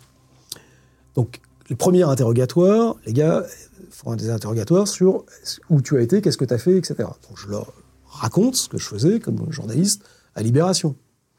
Donc, je leur explique la Tchétchénie, la Bosnie, etc. Et donc, je leur dis les interviews avec Ratab, qui est un ancien, euh, le chef d'Al- d'Al-Qaïda en, Tchétchénie, avec euh, des gars en Bosnie, etc. Et là, Nemouche me dit T'es un gros, t'es une grosse merde, t'es un menteur, tu racontes n'importe quoi, tu dis que des conneries, t'es vraiment qu'une sale merde et tout. Et, c'était un, peu violent. Donc, et je leur dis Mais non, enfin, qu'est-ce que je vous dise d'autre? Parce qu'ils ne trouvaient pas ce que j'avais dit sur Internet. Pourquoi? Parce qu'à l'époque, Libération n'avait pas encore numérisé ses archives. Ah ouais. Et donc, Ah oui, tu disais, entre le mois de juin, endroit, à tel endroit, il y avait aucune preuve. Entre le mois de juin, bah, il y avait de l'épreuve papier, mais comme ils n'avaient pas Oui, accès oui. au papier, eux n'avaient pas la preuve. Pour eux, il n'y avait pas de preuve. Voilà. Et, il se trouve que, de manière miraculeuse, pour des raisons euh, qui m'échappent totalement, Libération a numérisé les années 90 de ses archives en, À ce en octobre 2013. Et donc là, d'un seul coup, d'un seul, les gars les, euh, trouvent sur Internet que, en fait, j'ai pas menti. Donc, ils continuent de chercher tout le temps. Bah, visiblement. Puisque là, d'un seul coup, et, et heureusement que j'ai pas changé ma version, parce que là, d'un seul coup, ça change un peu les choses quand même. Parce que là, et, et donc là, ils commencent à faire des quiz, etc. Pour, et, ils se rendent compte qu'en fait, j'ai pas menti du tout. Mais sauf qu'il a fallu attendre octobre, et jusqu'à octobre 80 de 2013, c'était un peu chaud patate quand même. Le, Ah, prenaient, les réponses ne leur, sati- le- le- Ouais, ne leur, ne leur suffisaient pas. leur suffisaient pas. Ne les satisfaisaient pas. Euh, Est-ce qu'ils te font les, les- les simulacres d'exécution? Oui, oui, ça, ça arrive, mais d- d'ailleurs, presque dès les premiers jours dans l'hôpital d'Alep, il y a un des gardes qui, qui vient, euh, qui me fout un macarouf sur la tête et, euh, et qui me dit Tu vas mourir. Je dis Il y en a qu'un qui sait si je vais mourir. En faisant le la la la la la, ça- et- Mais en fait, pourquoi? Pour une raison simple, c'est que ça n'avait pas de sens. À partir du moment où, encore une fois, on a de la valeur, les exécutions d'otages, elles sont extrêmement euh, scénarisées. Il y aura toujours des chefs, il y aura toujours euh, il y aura un drapeau derrière, il y aura des vidéos, etc. Les gars, ils vont pas me flinguer. Enfin, le gars, ça, ça n'existe pas. Donc là, on sait que c'est de la pression. Ils t'ont pas habillé en orange dans le désert Hey, I'm Ryan Reynolds. Recently, I asked Mint Mobile's legal team if big wireless companies are allowed to raise prices due to inflation. They said yes. And then when I asked if raising prices technically violates those onerous two year contracts, they said, What the f are you talking about, you insane Hollywood ass? So to recap, we're cutting the price of Mint Unlimited from $30 a month to just $15 a month. Give it a try at mintmobile.com slash switch. $45 upfront for three months plus taxes and fees. Promo rate for new customers for limited time. Unlimited more than 40 gigabytes per month. Slows. Full terms at mintmobile.com. non, ça non. Ça non, ça ils l'ont pas fait. Ils nous ont habillés en orange à plusieurs reprises. Ils ont essayé de nous fourrer un peu la- la- les chocottes. Ils nous ont fait passer les quatre. Euh, alors en plus, c'est, ce qui avait d'étonnant, c'est qu'ils avaient fait que trois, trois, trois, trois tenues oranges. Euh, c'était les, les- les- les Beatles, les, les Britanniques qui avaient fait ça. Ils ont fait passer les trois autres et moi en dernier pour me faire lire un truc. Et- mais on est- Donc oui, ils avaient essayé avec le drapeau. Là, pour le coup, ils l'ont fait une fois. Mais voilà, là, comme il y avait cette petite erreur du fait qu'il y avait que trois tenues au lieu de quatre, Ah ouais. ça nous a paru un peu. Voilà. Et les tenues, ils, ils ont ça d'où Ils les font eux-mêmes Ah bah, et, euh, enfin, pendant la- la- nous, on est dans le trou, mais au-dessus, euh, la vie, elle continue pendant les guerres. Ah, les gens y vivent, ils sont là. Oui, c'est ça, ça continue de. tu- Bah, évidemment, Ah, on a toujours euh, du mal à. Ça te paraît logique, mais je t'assure que c'est pour ça que je te Mais pose toutes les les guerres, questions. les gens, ils vont au marché, ils font la bouffe, ils ont des gosses, euh, ils font des, ils font de l'école. euh, Il y a des, il y a- il y a donc, il y a donc des couturiers. Enfin, donc ils ont, enfin, il y a tout ce qu'il faut. Les gars, ils achètent. Eux, nous, on n'a rien à bouffer, mais eux, le soir, ils peuvent aller bouffer des, des keftas et des brochettes euh, ou des kebabs où ils veulent. Enfin, je c'est pas. a- Ouais, ça continue du. bah, dans la zone contrôlée par euh, Daesh, il y a des gens. Enfin, Daesh, au, sommet de, de son califat, il contrôle une, euh, entre la Syrie euh, et Mossoul, donc entre Alep et Mossoul, il contrôle une zone qui, est, qui a la taille de la Grande-Bretagne. Et la population. euh, donc, euh, oui, Donc sa vie. Sa vie. euh, Naturel, ouais. et c'est comme ça qu'ils font de l'argent d'ailleurs. Ils lèvent l'impôt, euh, ils, ils trafiquent du pétrole. euh, donc c'est c'est pas une question d'argent. Non, on imagine toujours le désert quand, quand, tu vois, on imagine toujours. Tu vois, non mais quand tu nous. Oui, mais fais attention à ça. C'est pas des, c'est pas des. c'est voilà. urbain quoi. Bah, c'est, c'est- oui, c'est urbain. euh, la guerre n'arrête pas la vie. euh, les mecs sont pas euh, juste euh, euh, des, des, des, des en, en basket. euh, c'est des mecs d'un appareil de sécurité. Euh, voilà, de pays qui ont de l'argent, euh, qui ont des traditions, qui ont. Voilà, c'est pas. Est-ce que tu attrapes des maladies là-bas? Ah Est-ce oui, que ça, tu- ça, on a très des maladies. Bah, c'est normal. Enfin, il y a des conditions de détention sans se laver ou très peu euh, pendant dix mois et demi. Alors déjà, il y a les morbacs partout. Ouais. Donc on est resté huit mois avec des morbacs. Euh, c'est désagréable. Et, tu dis, euh, pardon, tu t'es pas lavé? On a Du quasi- tout? Alors, Si, pas du tout, non. On en a eu de temps en temps, euh, mais de manière très erratique. On a dû avoir droit à quelques douches en, en 10 mois en 10 mois. On a dû en avoir 4 ou 5, ouais. Ah ouais. À tout péter, ouais. Ah oui, donc t'as la crasse, etc. C'est. Non, mais enfin, c'est rien, honnêtement. Franchement, c'est pas le sujet. On dort par terre, on n'a pas de matelas, on dort sur le béton. Mais c'est pas le problème. Le problème, c'est la Bah, bouffe. c'est- c'est- ouais. Vrai, vrai, vrai sujet, c'est la bouffe et la flotte. Et les tours de toilette. Voilà, donc la, la première bataille, ça a été pour avoir des couvertures et avoir un pot, euh, parce qu'en plus on a des maladies, donc on chie partout. Donc euh, avoir un pot, euh, un, bah, un pot à merde, pour appeler Ouais, un un chat un merde, chat. ouais, ouais, bien sûr. voilà, mais ce qui est pratique, parce que ça permet après de cacher les clés des menottes. Ah, tu foutais la clé Ah bah c'est le seul endroit qu'ils fouillent pas dans une cellule, t'es tranquille. hein. Comme ils sont hygiénistes au dernier degré, ils vont pas les foutre, eux, leurs mains dans la merde. Donc si tu veux cacher quelque chose, tu le caches dans le seau à merde, ça c'est sûr. Waouh. Ouais, non, mais c'est. Il faut être pratique, hein, Ouais, sinon pratique. ça tient pas. Est-ce qu'il te propose de te convertir? Y a un Alors, il y a eu disent- quelques. Quelques-uns des gardiens le faisaient. euh, il y a d'ailleurs eu euh, un certain nombre de, de- d'otages qui se sont convertis, a priori, euh, pour des tonnes de raisons différentes d'ailleurs. Et ça, ça les a sauvés? Pas plus que. Non, la plupart des convertis ont aussi été égorgés. Aucun des quatre Français n'a accepté la conversion. Et, euh, et les quatre, nous, on est sortis. Donc, euh, honnêtement, c'était pas un sujet pour eux. C'était une façon, là aussi, de, de contrôler ou alors de gagner des miles pour eux, pour aller au paradis, mais, euh, mais euh, pour les geôliers qui convertissaient. Mais honnêtement, ça n'a pas eu d'impa- ça n'a pas eu d'effet. Petite question, pendant ces dix mois, euh, ta famille n'a aucune nouvelle de toi, si ce n'est, euh, j'imagine, le Quai d'Orsay qui doit leur dire que tu es en vie. Euh, mais, Quand ils ont, euh, quand ils ont des infos, ouais. mais toi, tu dois y Euh, mais penser. ils en ont pas beaucoup. Ils n'ont pas beaucoup d'infos. bah non, parce que ce que je dis, la preuve de vie, la première preuve de vie réelle. C'est en janvier. Ouais, pour moi. Après, il y avait un truc qui a été fait en juin, en, en juillet, mais on ne sait pas trop bien par où c'est passé. Donc, en fait, ils ont très peu d'informations. euh, les inform- Et puis, euh, c'est au compte-goutte. Et puis, euh, comme euh, c'est, ce canal est important, il est quand même très protégé. Psychologiquement, tu, tu- tu dois penser beaucoup à ta famille. Quand tu dis que tu as du temps, etc., machin, mais tu dois Mhm. penser, ça doit même te faire plus. tu disais que toi, tu n'avais pas peur, mais tu dois même plus penser à ta famille qu'à toi. En fait, tu sais que tu leur fais. Enfin, voilà, pour eux, c'est dur. Tu sais qu'eux, ils ramassent. Parce qu'ils sont, euh, ils sont stressés, ils ont peu d'infos, ils savent pas ce qui se passe. Ça, ça les fait turlupiner, hein, quand même. hein, C'est Ah oui, normal. hein, ils savent donc, pas euh, euh, ce que tu es en train de subir à ce moment-là. Oui, donc honnêtement pour les proches, euh, c'est terrible. Euh, mais alors, étonnamment, c'est c'est terrible pour les proches parce que encore une fois, ils, ils- ils vivent dans l'angoisse permanente.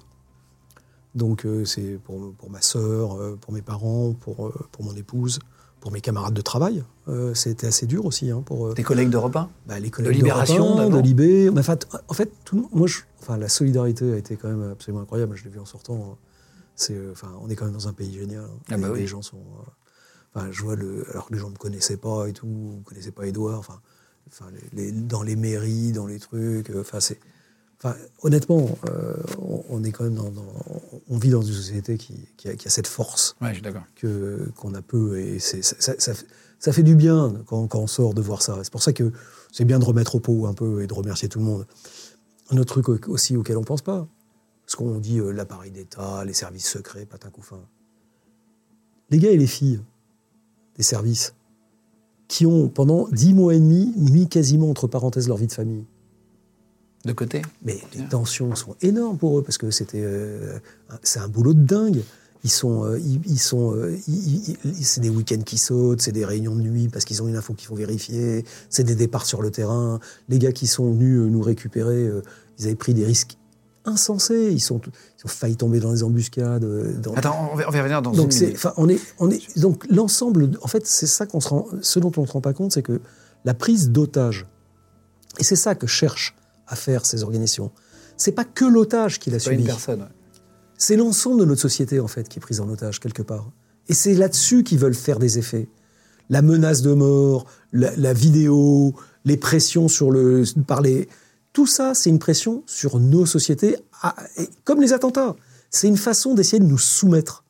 C'est une façon d'essayer de, de nous dire on est plus fort que vous parce qu'on est plus violent que vous et rien ne nous arrête. Et la seule chose qu'on peut leur opposer, c'est notre résilience, c'est la sérénité, c'est la capacité justement à répondre de manière collective sans devenir fou. Ça, c'est important. Et c'est important de le comprendre. Justement, je vais, y revenir après, parce que c'est très intéressant sur les gens qui sont battus, etc., pour, pour, pour euh, vous libérer. Tu es libéré le 19 avril 2014, du coup. Tu passes 10 mois. Et. Comment tu l'apprends et comment ça se passe? Alors, c'est toujours compliqué parce que, comme je te l'ai dit tout à l'heure, à chaque fois qu'ils nous déplaçaient. Ils te font croire que là. Donc ça fait 20 fois qu'ils te la font. Oui, alors donc, euh, euh, Ouais. en plus, bon, j'ai quand même pas tendance à trop les croire. déjà na- Mais déjà de nature. Est-ce que tu as un indice Alors où tu voilà. dis Ah, Mais là, il se trouve que, euh, pour des raisons euh, un peu particulières, euh, les Français qui négocient en fait la sortie, notre sortie et celle de- de- de- d'autres Européens. Mais il se trouve que, pour une question d'urgence, finalement, il y a des camarades espagnols, il y a trois Espagnols qui sont détenus avec nous. Ils sortent avant nous, euh, parce qu'il y, a- un petit shift qui se fait. Et eux sortent en deux fois, alors que nous, on sort tous en une fois. C'est ça, c'est ce que demandaient les Français. Et donc, là, pour le coup, on sait qu'il y a une porte qui est ouverte, en tout cas, ou entrouverte. Donc, à ce moment-là, ça, permet de, de se dire que on n'est plus tout à fait dans euh, le, le- le truc habituel. La deuxième chose, c'est que d'un seul coup, d'un seul, 15 jours avant euh, le, le départ, ou 15 jours, un mois avant que, ça, ça- qu'on- que les premiers sortent, il y a deux choses qui se passent. Il y a de plus en plus de bouffe qui arrive pour essayer de nous retaper, et de plus en plus de violence pour que ceux qui sortent racontent, et que donc ça pousse les négociateurs à accepter. Ah oui, d'accord. Waouh. Et donc, on a ces deux indicateurs, la bouffe, qui, changement. la bouffe et la violence qui augmentent, qu'on est dans une phase. Voilà. Et donc, en fait, là, ça devient, voilà, ça devient une phase où on voit effectivement qu'on. Un il se changement peut notable, effectivement ouais. qu'on sorte. Euh, ils, te, ils te disent que tu sors, cette fois. Ils te l'annoncent, ils rentrent dans la, dans la, Oui. dans la, dans la cellule. Là, tu dis, bon, ok. euh, Non, alors il se passe deux autres choses. La première chose, c'est que la veille de notre, de notre déplacement, alors après il va encore y avoir une semaine parce qu'il y a un, il micmac, mais la veille de notre sortie euh, du groupe, ils font venir dans notre pièce euh, Kayla, qui est une des otages féminines qui a été tuée après, après avoir été violée par Baghdadi. C'est donc ils l'amènent dans la cellule et avec un message. Et là, pour la première fois, on la voit. Et ceux qui viennent, ce sont les Beatles qui viennent faire ça, on, sont les chefs de, euh, de- tous les gardes. Et donc, on, sent que là, il y a quelque chose de très nouveau. Et que donc, oui, effectivement, si euh, on est à ce point, alors, ils, peuvent être extrêmement retors. Néanmoins, voilà, on a, on a quand même là un, changement dans les modes d'action, dans leurs modes d'action qui font que on peut penser qu'on va sortir. C'était qui cette femme? Je je, je vois pas qui c'est. C'est Kayla, qui est une jeune américaine qui avait été enlevée euh, à Alep, euh, qui étaient détenus euh, comme otages euh, avec nous. Enfin, ils étaient dans une pièce à côté. Toutes les femmes qui avaient été prises étaient, étaient cinq femmes qui étaient dans une pièce à côté. Et elle a, Kayla Müller a été ensuite prise de force comme épouse par Baghdadi qui l'a violée. Et elle est morte, d'après ce que disent le I, enfin Daesh, dans, soi-disant dans un bombardement. En fait, on n'en sait rien, mais euh, on n'a jamais retrouvé son corps. Euh, là, ils te, ils- quand ils te font sortir, ils viennent te chercher. Qu'est-ce qui se passe? Ta libération? Alors, ils nous mettent dans, une, euh, dans un véhicule qui nous amène dans une, dans une autre. La, la dernière, le- la, dernière geôle, en fait, dans laquelle on, on va être. qui normalement aurait dû être là pour 24 heures, mais on y reste une semaine, à côté de la frontière turque. En attendant que la liaison se fasse, visiblement, pour euh, le- le- notre passage. Et là, on reste une semaine, dans des conditions euh, plus, enfin, là, là, tout à fait normales. Euh, la bouffe est pas mauvaise. Ils nous amènent des, des fringues. euh, Autre que l'orange. Ouais, civiles. Et, et on est bien traité. Donc là, on sent qu'effectivement, on est bien sur la rampe de lancement.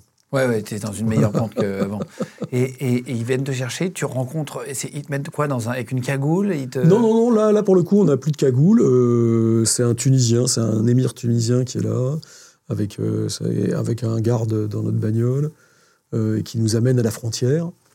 Là, ils nous sortent de la voiture. C'est toujours attaché quand même? Non, non, non, non, Non on est libre. Euh, on est libre. Après, ils sont armés jusqu'aux dents, et puis il y a plusieurs voitures autour, mais on n'est pas entravé. On n'est pas libre, mais on n'est pas entravé. Et euh, là, pour le coup, ils nous amènent à la frontière. Euh, ils téléphonent à un, un capitaine de, de- de- des services de renseignement turcs qui est de l'autre côté euh, de la frontière, et on traverse à pied, de manière illégale, la frontière, et on est récupéré de l'autre côté. par, le- par le capitaine Tu le, le vois fameux capitaine turc, oui, que je vois. Qu'est-ce qui se passe quand tu es face à lui? Rien, il nous ramène, lui, il nous prend et nous amène dans une caserne. euh, il, te, il te serre la main, il te prend dans ses bras Oui, que- alors oui, nous, on a dit bon bah, on est assez content quand même. C'est la première fois que je suis que content de voir un dire. capitaine turc. c'est pas tous les jours que je, je serre dans mes bras un capitaine de, de, de- de- de l'armée turque, mais voilà. mais j'étais assez tu- content de le voir, faut dire ce qui Et est. le moment où tu pleures, où ça retombe Non, ce- non, non. Non, c'est vrai Non, parce que, alors, le truc marrant, c'est que les, les- les Turcs, par ailleurs, engagent une procédure de, euh, judiciaire pour entrer illégal sur leur territoire. Pour vous c'est assez formaliste, la Turquie aussi. Après, le, ouais, le- le- le ministre turc des Affaires étrangères m'a appelé et on- ils ont arrêté la procédure, ce qui fait que je peux repasser en Turquie, mais sinon ça, ça me foutait dans la merde parce que pendant deux ans, alors la Turquie c'est important pour aller prendre l'avion pour l'Afghanistan, pour de tout ça. Bon bref, donc tout ça s'est arrangé, mais sur le coup, ouais, ça a commencé comme ça. On, a été, on va faire un, on, on est, on va faire un, euh, une déposition, euh, un procès verbal en fait, euh, au commissariat. Et ensuite, ils nous avaient mis dans un centre de détention pour la nuit. Mais non. Si. Alors, ils n'avaient pas fermé la porte, on pouvait téléphoner, etc. Les Mais Français sont venus nous récupérer. C'était énorme. Ah, C'est ce que je veux dire. Alors, il y, avait des- il y a d'ailleurs un d'entre nous qui a pété un peu une durite sur le tamis. Il en avait marre. Il Ah, te remet dans une cellule. Mais je, je disais, mais laisse tomber. Oui, mais la porte était ouverte. Honnêtement, c'était. Non, mais ça, t'avais des vrais formel. lits et tout, ouais. Hein? T'avais un vrai lit quand même. à lire. Enfin, c'était une. Oui, enfin, il y avait un, un bas-flanc. C'est mieux qu'avant, euh, ah oui, oui, oui. Non, mais puis là, pour le coup, en fait, on, on était libre, il n'y avait plus de sujet. Ils nous amenaient à l'hôpital pour vérifier qu'on allait bien. Enfin, bon. Mais, euh, donc, puis, parce que je lui disais, je dis, là, honnêtement, pour vous en aller, c'est pas dramatique. On n'est plus. euh, on mais est j'aurais pu plus- vous prendre une petite on chambre est plus- d'hôtel, euh. N'est plus à 8 heures près. Ouais, non, on n'a pas eu droit à la chambre d'hôtel. On a eu droit au, au centre de rétention. Et à partir de quel marrant. moment tu, tu vois les, les services de renseignement Bah, pour, quand les, pour dire ce que bah, t'as vu? quand- donc, euh, quand les services de renseignement nous récupèrent, là, ils nous avaient amené d'ailleurs. euh, bon, ils nous amènent des rasoirs pour qu'on puisse s'enlever la barbasse. Euh, ils nous amenaient des freins qu'ils avaient été achetés euh, dans, dans- une grande marque. Euh, euh, Decathlon pour pas les nommer. Donc on est tous Ah, ils vont à Decat, euh. Enfin, visiblement. Ah, bah, c'est la tenue que vous avez quand vous êtes avec, euh, Hollande, avec voilà, François Hollande, avec le président. Voilà, qui est la tenue Decathlon de, de, de, de vous l'otage voit, là, je vais de je vous- je vous l'otage mets la libéré. Vous Et chez la mère qui est noir. Ah ben voilà, c'est c'est les, c'est les Dalton. C'est on a le Avec grand, la chemise le petit, bleue, le non Une moyen, le chemise truc. bleue, voilà. Une veste beige. voilà. Euh, à quel moment t'appelles ta femme? Alors, euh, bah, en fait, euh, le soir, dès que dès que j'ai la main sur un téléphone portable, je l'appelle. Tu demandes pas au capitaine turc tout de suite son portable pour appeler ta femme? Bah, d'abord, euh, non, enfin là, on est dans un processus où on peut pas faire grand chose. Ouais, ouais. toute façon, t'es plus à 10 minutes près, comme tu dis. Exactement. Non, puis, alors, elle, elle est prévenue côté Ah. Paris. alors, en plus, alors, la veille, elle est, elle est sortie avec des copines. donc, elle laisse son téléphone un, peu loin du plumard. Et euh, donc, elle s'est couchée un peu tard, donc elle se lève pas très tôt, vers 9h, je pense. Et là, depuis 7h du matin, il y avait euh, sur, euh, ses- sur son téléphone euh, appel en absence. Enfin, tu vois, Élysée, Élysée, François Hollande. Et- et Ah, c'est François Hollande qui l'appelle lui-même? Bah, il y avait tout le monde essayait de l'appeler parce que tout le monde essayait de la, rejo- la joindre pour lui dire que j'étais sorti. Et, et alors, euh, c'est ma sœur qui appelle sur le fixe que personne n'avait pensé à appeler. Ah ouais, Et dit, en fait, ils cherchent tous à se joindre. Didier, visiblement, est sorti. Alors là, c'était le bonheur. Incroyable. Voilà. Et tu la retrouves comment, ta femme? À quel Ah bah, moment sur l'aéroport, euh, à Villa-Coublay. Quand... Ah, mais tu. Non, parce que. Ah oui, oui, je, Bah je sais oui. pas si elle était venue te chercher en Turquie, si Ah elle avait bah pu venir non, tout de suite. En vois. Turquie, on est, on est revenu avec un, avec un avion du service. Où là, c'était sympa d'ailleurs. On a eu un grand. Ils nous avaient, euh, ils avaient mis le- la, la- la- la bonne table pliante française de l'armée française vert kaki euh, à l'intérieur du Transal, mais sur laquelle ils avaient quand même fait euh, Royal au bar. Ah, c'est vrai, saucisson? Ah, Un peu de ca- bouffe, non ca- Cassou les binous. C'est vrai Ah bah oui, le, le- le menu. Mais est-ce que ça, c'est pas le meilleur moment Mais quand tu c'est mets du- génial, Cassou les binous, quelle bonne idée. Euh, voilà, de, de se, se taper du, sopi, de, de- du. Quand même le pays de la euh, gastronomie, quoi. Exactement. Même, même, la, même la gastronomie de base, avec le bon faillot et la bonne bière, c'était parfait. J'ai- alors, sous contrôle de- du, du Toubib, quand même, qui voulait être sûr qu'on n'allait pas passer euh, Ah oui, la barre gauche après 10 Trop mois et demi de, voilà, du trop gras. Mais oui, oui, là, on sait qu'on est libre. T'as perdu 30 kilos. Ouais, ouais. Oh Ah oui, j'étais. euh, Mais alors, le, le, le, le truc, euh, étonnamment, en sortant, donc, pareil, jamais fait de cauchemar, ni pendant. J'ai toujours eu cette chance de, de- de dormir comme un bébé, même pendant ma détention. Le seul vrai truc euh, qui a été. où j'ai mis 2-3 ans à, à m'en remettre, c'est les crocs. J'avais, je n'arrivais jamais à être rassasié. Ah, c'est vrai? Mais après, j'étais devenu bouboulitos. J'avais pris. C'était l'enfer. Ah, t'as pris Je- du poids après, Ah, mais, ouais. J'ai tout repris, mais plus. Mais je bectais. Alors d'abord, un, j'avais le choix. Enfin, En fait, quand t'as le choix, il paraît tu vas au supermarché, t'as envie de tout bouffer. non, mais c'est pas ça. Non, non, c'est pas. Alors, un, deux, deux- un, il y avait deux options. Il y avait l'option euh, antidépresseur ou l'option euh, vin rosé. Moi, j'ai pris le rosé, évidemment. Donc, j'avais pas besoin des antidépresseurs. Il n'y avait pas de raison que je me prive. Donc, ensuite, le, le frometon, je pouvais. j'avais- fromage? Ah, mais Ah ouais. c'était l'enfer. J'avais besoin de fromage et de baguette, donc je. Je, mais je, je bouffais du colomier. C'est-à-dire que. C'est vrai? C'est- grosso modo, le- mais oui, mais bien sûr, le, le- le camembert était trop petit pour moi. C'était et, euh, et, et- et tout, j'avais toujours faim, j'avais besoin de mâcher. En fait, ça c'était étonnant. Ah ouais, c'est vrai, de mastiquer. il fallait que je, il fallait que je mastique. Je ne, je- j'avais souffert de la faim pendant notre détention le soir. Quand on s'emmerdait, j'en salive encore. C'est énorme. On avait inventé un truc avec un copain euh, italien qui était euh, détenu avec moi. Qui a, qui a- qui a- qui- J'adore cuisiner. Voilà. À la maison, c'est moi qui cuisine. J'aime bien faire le marché et cuisiner. Et, euh, et, et, et- et Federico aussi est un, est un assez bon cuistot. Et donc le soir, dans, dans la cellule, on se est un racontait... otage aussi, hein, oui, c'est qui ça, était, non euh, qui était otage et qui est italien. Et qui s'en est sorti. Aussi. Qui était- Et euh, donc le soir, on, avait, on, on s'était fait un truc, c'était le non-menu of the day. Donc qu'est-ce qu'on n'allait pas bouffer aujourd'hui? Et donc on se faisait le menu de ce qu'on n'aurait pas bouffé. Mais quel enfer Et, et après, une fois, Mais attends, mais, c'est- ça, te fait, ça te fait saliver mais et, et ap- non, mais pire que ça. Une fois qu'on avait fait le menu, on s'échangeait les recettes. Donc, euh, on, et on partait sur des trucs de délire absolu, genre, tu vois, le lièvre à la royale. des trucs- vrai on s'échangeait des putins de recettes et on salivait, mais Fictive. comme des boxeurs. On avait des trucs qui coulaient, c'est l'enfer. Mais j'avais des crocs. Et donc, C'est normal, tu manges Ah non, du pain. infernal. Mais il y avait rien. Avait que pain, vache qui rit, olive Mais on avait que dalle. On avait du boulebourg de temps en temps. On, il nous affamait. Donc on avait les crocs tout le temps. Et ça, je pense que j'ai mis ouais, 2-3 ans à, À t'en remettre. à, à- à arrêter de, de- de- dès que je voyais un truc, je me jetais dessus comme un vorace. Enfin, grosso modo, c'était c'était Obélix. On te donnait le petit morceau de truc et tu mettais le sanglier dessus, quoi. C'était. Attends, et question, tu disais que euh, t'as fait une blague avec, t'as dit euh, antidépresseur ou alcool, j'ai pris alcool en rigolant. T'as pas fait de syndrome, de syndrome post-traumatique? Après T'as pas été. Non, mais c'est euh, pas obligatoire. Le syndrome Non, post-traumatique, bien, ça mais peut après 10 exister. mois de, de détention, ça, ça Alors, aurait d'abord, été. c'est euh, pas une question de temps. Euh, le syndrome post-traumatique, malheureusement, le, le- le- peut, se, peut se faire sur un, sur un coup simple un, et rapide. sur un et ça braquage, touche ouais, tout le monde. Voilà, ça il y a personne n'est en soi euh, Immunisé. immunisé. Après, ça, ça ne touche pas automatiquement tout le monde. C'est-à-dire, c'est- on peut, tout traumatisme ne, ne- ne devient pas un syndrome.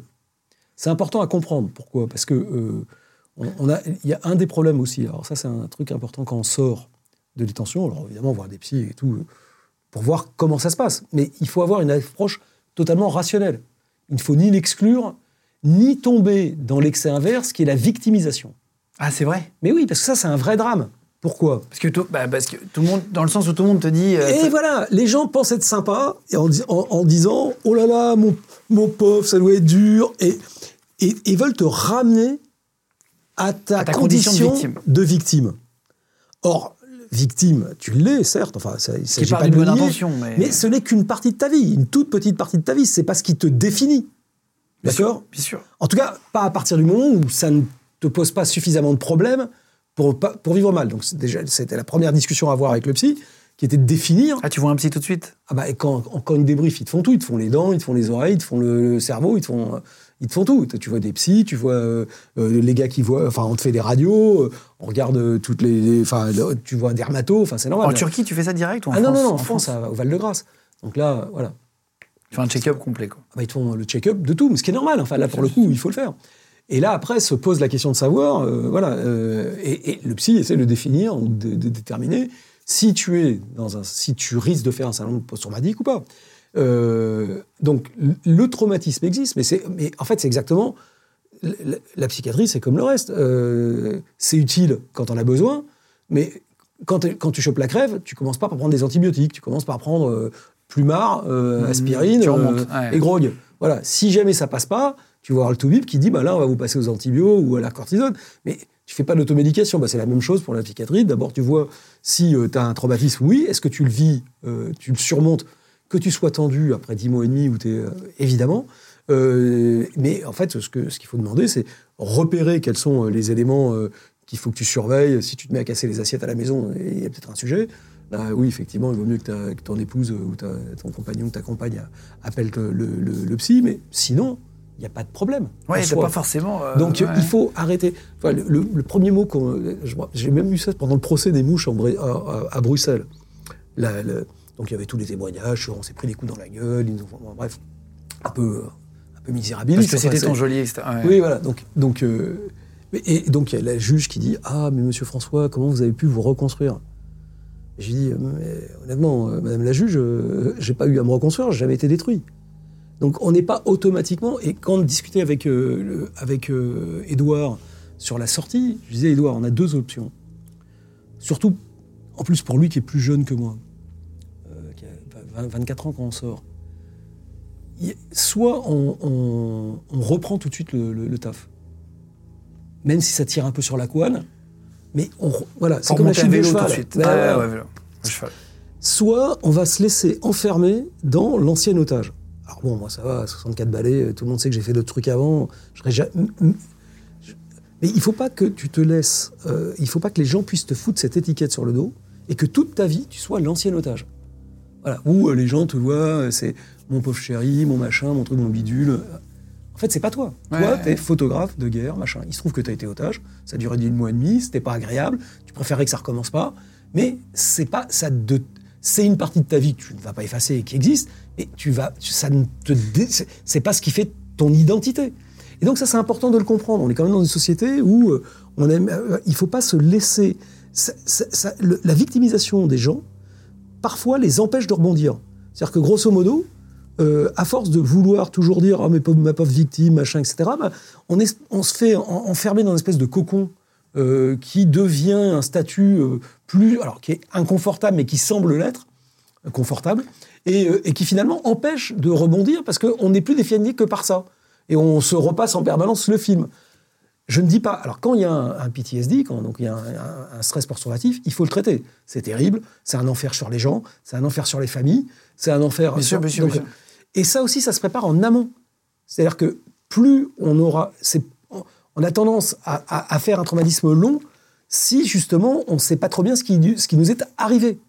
Si on est surpris, si on se croit trop fort, alors qu'on ne l'est pas, tout le monde peut avoir un, un- un- un stress post-traumatique. Si on se croit. Enfin, tout ça, mais si on sait, en fait, qu'on a été chopé par des mecs. euh, voilà, enfin, moi, j'ai jamais cru que c'était nos amis, euh, les, les djihadis. euh, j'ai toujours vu ce qu'ils faisaient avant. euh, voilà, j'ai jamais pensé que parce que j'étais euh, journaliste ou euh, quand on était dans une ONG, on, on était à l'abri de l'affaire.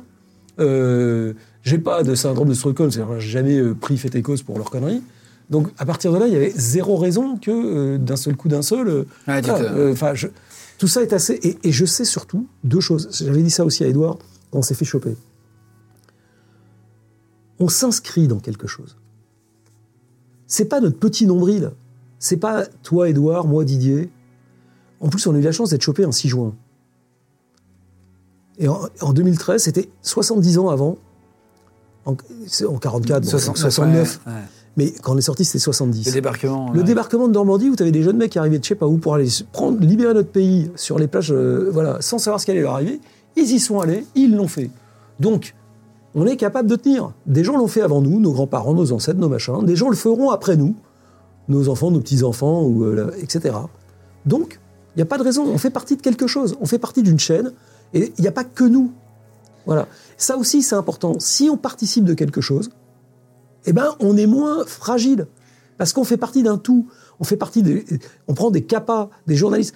On a le prix Bayeux, des correspondants de guerre, qui tous les ans, au mois d'octobre, réunit l'ensemble des correspondants de guerre du monde entier, des reporters du monde entier, qui viennent à Bayeux. C'est pas un hasard si c'est à Bayeux d'ailleurs, euh, parce que c'est là qu'il y a justement le musée du débarquement, etc. Mais c'est aussi là où on a un cimetière. Un cimetière où tous les ans, on met une plaque, un- une, grande stèle tombale À Colville, tu sais à, à Bayeux, Ah sur lequel il y a le nom de tous les reporters, de toutes Ah les nationalités qui sont morts dans l'année.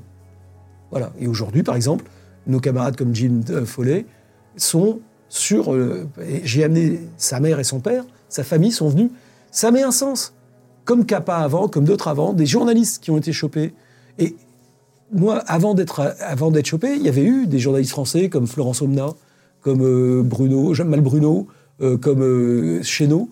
Ils sont tous redevenus journalistes, ils ont tenu, ils, ont fait leur, ils nous ont fait la démonstration que c'était faisable. Donc on peut le faire. Il faut toujours se dire ça. D'autres avant nous ont vécu ça ou pire. Donc en fait, l'enfermement, la privation de liberté, le risque, la blessure font partie des risques de la vie. Et, et- et en fait, le savoir, l'intégrer, en fait, t'aide à t'en sortir. Ça te densifie. Je pense que les, les reporters, comme les, les, les- les- les- les- les- les médecins, les pompiers, les militaires, doivent se densifier. On s'entraîne pour faire du sport, on s'entraîne pour se poser des garrots, on s'entraîne pour faire plein de trucs. Il faut aussi s'entraîner la, La tête. la- la nénette. Voilà, il faut aussi de temps en temps lire, euh, il faut réfléchir, il faut penser. Ça permet de faire un peu de muscle là-haut, c'est pas si mal. Est-ce que tu, fais, tu as fait des cauchemars depuis? Non. Alors j'en fais honnêtement rarement des Pas sur ce sujet-là, je Ah mais parle, non, non, pas- mais même en général, de- je fais quasiment pas, pas de cauchemars. Et alors là-dessus, zéro.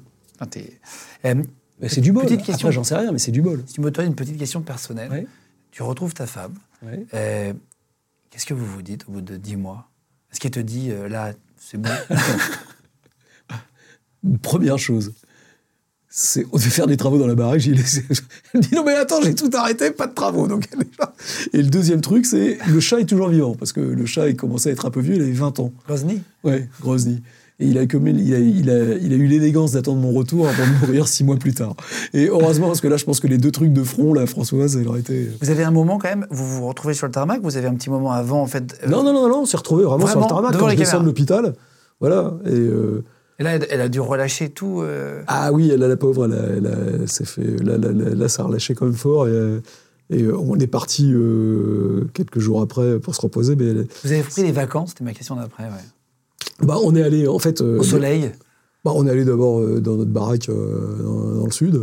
Oui, voilà, au soleil un peu. Voilà. Et, ou par ailleurs, on a continué les débriefings parce que il fallait bosser. Donc, Ah oui, euh, d'accord, pour aider. Donc, euh, ouais, mais c'était pas plus mal. On était sur la terrasse à faire nos débriefings. C'était pas. C'est un peu- plus- Petite question sur, juste après, mais qu'est-ce qui te dit le président de la République? Alors en fait, c'est moi qui lui dis, c'est ça qui est marrant. Parce que, donc je lui dis, quand je sors, donc on se voit, on, on se fait la bise, on, on se met à côté, et je lui dis, écoute, on a un petit sujet.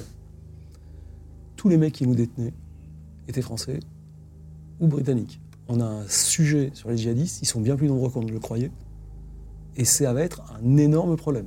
Ils sont menaçants, leur idée c'est de faire des attentats chez nous, et on commence à discuter de ça. Tout de suite. c'est- Ah mais tout de suite, c'est le premier truc. Quand, voilà, quand on nous voit la, la photo, on nous voit à l'écart, c'est de ça dont on parle. Je lui fais un débrief en disant, euh, alors là, on, est, euh, on va droit dans le mur, on a un énorme problème.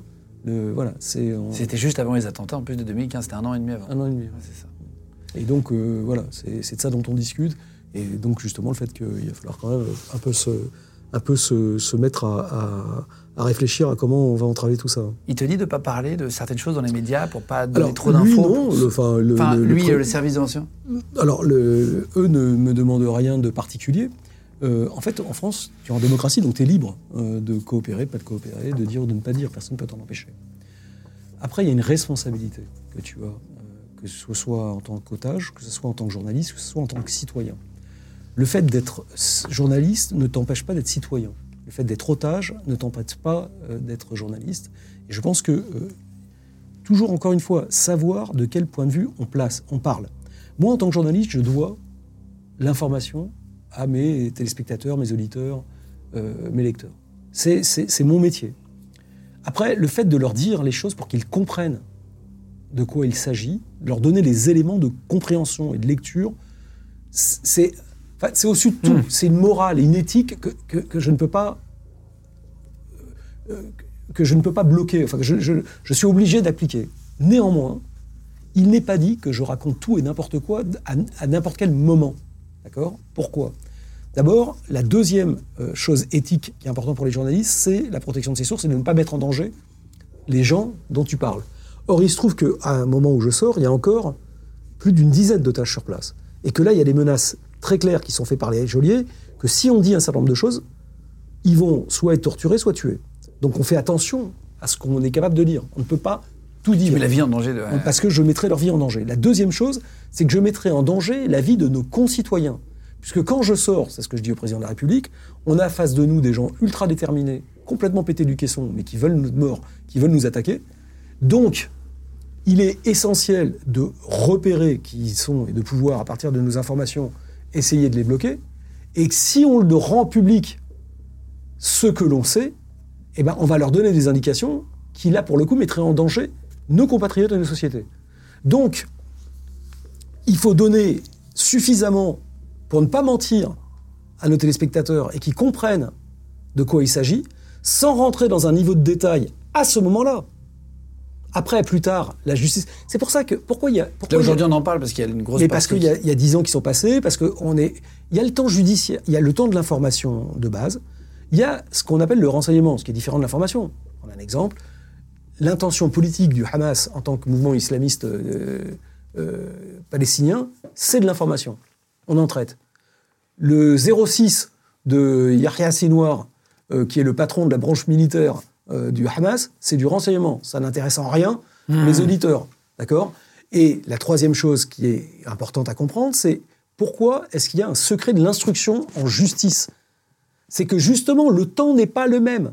Le temps de la justice est plus long. Évidemment. Il va falloir pouvoir, et là, on arrive à la fin de ce temps de justice, puisque les euh, différents acteurs, euh, et entre autres les terroristes, euh, ont été soit tués, soit désormais sont en prison euh, avec des peines de perpétuité, parce que ce travail a été fait.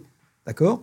Et donc, il est un- maintenant, il y a des choses que l'on peut dire sans mettre en danger et les otages, qui, pour malheureusement, la moitié sont morts, ou nos populations par ailleurs, on n'a pas pu empêcher tous les attentats. Et donc, il faut bien comprendre ça. On a, je n'ai jamais menti. Je n'ai jamais empêché nos auditeurs de comprendre Bien sûr. quelle était la nature du danger. Je n'ai pas tout dit, parce que je pense que ma responsabilité de citoyen et de journaliste faisait qu'il y a un rythme à ce que l'on révèle et il y a une responsabilité à ce que l'on dit. Pour autant, maintenant qu'on peut, eh ben, on donne l'ensemble des éléments supplémentaires. Mais je ne pense pas que ça change grand-chose ouais. à la compréhension de départ. Mais c'est important de le dire. Parce que sur. Europe 1, j'ai vu que tu répondais pas à toutes les questions, évidemment, parce que c'était Bah, trop tôt. Thomas, par exemple, Soto, quand j'arrive, me pose des questions. Je lui avais dit avant, il y a des questions auxquelles je ne te répondrai pas. Après, il fait son métier, lui, d'intervieweur. Il le fait bien, parce que c'est un bon intervieweur. Donc, il me pousse pour que je lui réponde. Et je, le- je- je le renvoie péter un peu sèchement. en Plus, ouais. Mais ce qui est normal aussi, moi, je, je suis dans mon rôle de donner suffisamment pour comprendre l'ampleur et la nature du danger, sans donner trop pour ne pas mettre en danger l'enquête. Voilà. Euh, Ils sont devenus quoi les djihadistes, à part Medine et Mouche et, et- et ceux qui se sont fait exploser au- à, à- à l'aéroport de Bruxelles? Les autres ont été retrouvés par Alors, il reste, il y a, sur les trois Britanniques, les deux Beatles, il y en a un qui a été euh, tué euh, dans une frappe de drone en Syrie, et deux autres euh, dont j'ai témoigné à leur procès euh, euh, à, à côté de Washington euh, en octobre dernier, qui ont été chacun condamnés à perpétuité, comme, euh, comme Nemouche en, en Belgique. Et euh, pour les autres, euh, ils sont tous soit tués, soit en prison. Aujourd'hui, tu à la retraite. Ouais. Euh, c'est toi qui m'as dit. hein. Ouais, c'est vrai, je suis à la retraite. Je suis retraité depuis. euh, On dirait pas parce que je, je- je sais alors que tu bosses officiellement, toujours je suis à la retraite, mais alors voilà, maintenant je bosse comme consultant, mais parce que à cause de la guerre en, en- en Ukraine et, et puis de Gaza, donc j'ai un peu repris, un peu, un peu repris le collier parce que LCI m'a demandé de, de, de leur filer un petit coup de main et puis d'appuyer le- les jeunes reporters qui sont là-bas. Mais oui, j'avais pris ma retraite en bah, à mes 62 ans, donc euh, euh, en janvier de, en janvier soit de 2022. Mais c'est une retraite, disons, active. Petite question, est-ce que tu as eu des enfants? Non. Je n'ai pas demandé. C'est un choix parce que c'était trop Bah, dangereux honnêtement, euh, 9 mois par, mois par an pendant 30 ans, je n'étais pas à la maison, donc Ah, euh, honnêtement, euh, c'était un peu compliqué. On a fait ce choix à deux de- de- de- de- d'éviter que je voilà que je ne sois que le père euh, amenant par-ci par-là des cadeaux et redisparaissant. Qu'est-ce qu'on peut te souhaiter pour la suite? Bah, euh, enfin, euh, que ça continue, quoi. D'avoir la patate, de femmes, je pense qu'honnêtement, je l'ai, voilà. Euh, non, enfin rien, que tout se passe bien. Enfin, honnêtement, moi j'ai une vie. Non, de mais je rêve. vois, je vois. Bah, alors, et moi, il n'y a pas de misérabilisme. Voilà, non, non, j'ai- une vie de rêve. euh, je, je fais un métier que j'adore, euh, la femme que j'aime, euh, un environnement génial dans un pays que j'adore. Euh, honnêtement, je ne vois pas en quoi. euh, non, tout va bien. Eh ben, merci, merci beaucoup d'être venu De rien, jusqu'à moi. avec plaisir. J'adore l'émission. Euh, merci, mille fois d'avoir pris le temps euh, de- d'expliquer tout ça, tout ce que tu as vécu, ton métier, reporter de guerre, en quoi ça, ça consiste, journaliste quand, sur, les, sur les zones de guerre, etc. J'espère que ça vous a plu, vous aussi. Euh, en tout cas, n'hésitez pas à continuer de vous abonner, de plus en plus nombreux. Merci mille fois d'être là avec nous. On met une interview tous les mercredis, les vendredis et les dimanches. Merci de nous écouter en podcast audio aussi, de plus en plus nombreux. Euh, vous pouvez commenter euh, l'émission, dire ce que vous en avez pensé. On lit les commentaires. Moi, j'adore lire les, les- les commentaires le soir. N'hésitez pas à liker la vidéo et à mettre une petite cloche pour, pour les notifications. Merci beaucoup à vous tous d'être là. Et à très vite. Les gens de podcast. Hey, folks, I'm Mark Marin from the WTF Podcast, and this episode is brought to you by Kleenex Ultra Soft Tissues, your ally to help tackle your allergy symptoms this season. I love the change of seasons, but nobody loves pollen and all those other things floating in the air that make you sneeze during this nice weather. Kleenex Ultra Soft Tissues are hypoallergenic and allergist approved, so fight back against watery eyes and runny noses without worrying about irritating your skin. For this allergy season, grab Kleenex and face allergies head on. This message comes from BOF sponsor eBay. You'll know real when you get it. It'll say eBay Authenticity Guarantee. And you'll feel it. Maybe it's a head turning handbag, a watch that says it all, jewelry that makes you look like the gem, or sneakers and streetwear so fresh every step feels fly. eBay gets it.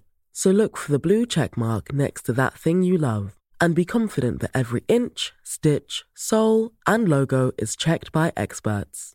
With eBay Authenticity Guarantee, you can trust that feeling of real is always in reach. Ensure your next purchase is the real deal. Visit eBay.com for terms. Vous venez d'écouter un épisode de Légende. Retrouvez cette interview et toutes les autres sur nos réseaux sociaux, YouTube, Instagram, Snapchat et TikTok. Vous tapez Légende, L-E-G-E-N-D. Et si vous avez aimé ce podcast, abonnez-vous et pensez à lui mettre 5 étoiles. Merci.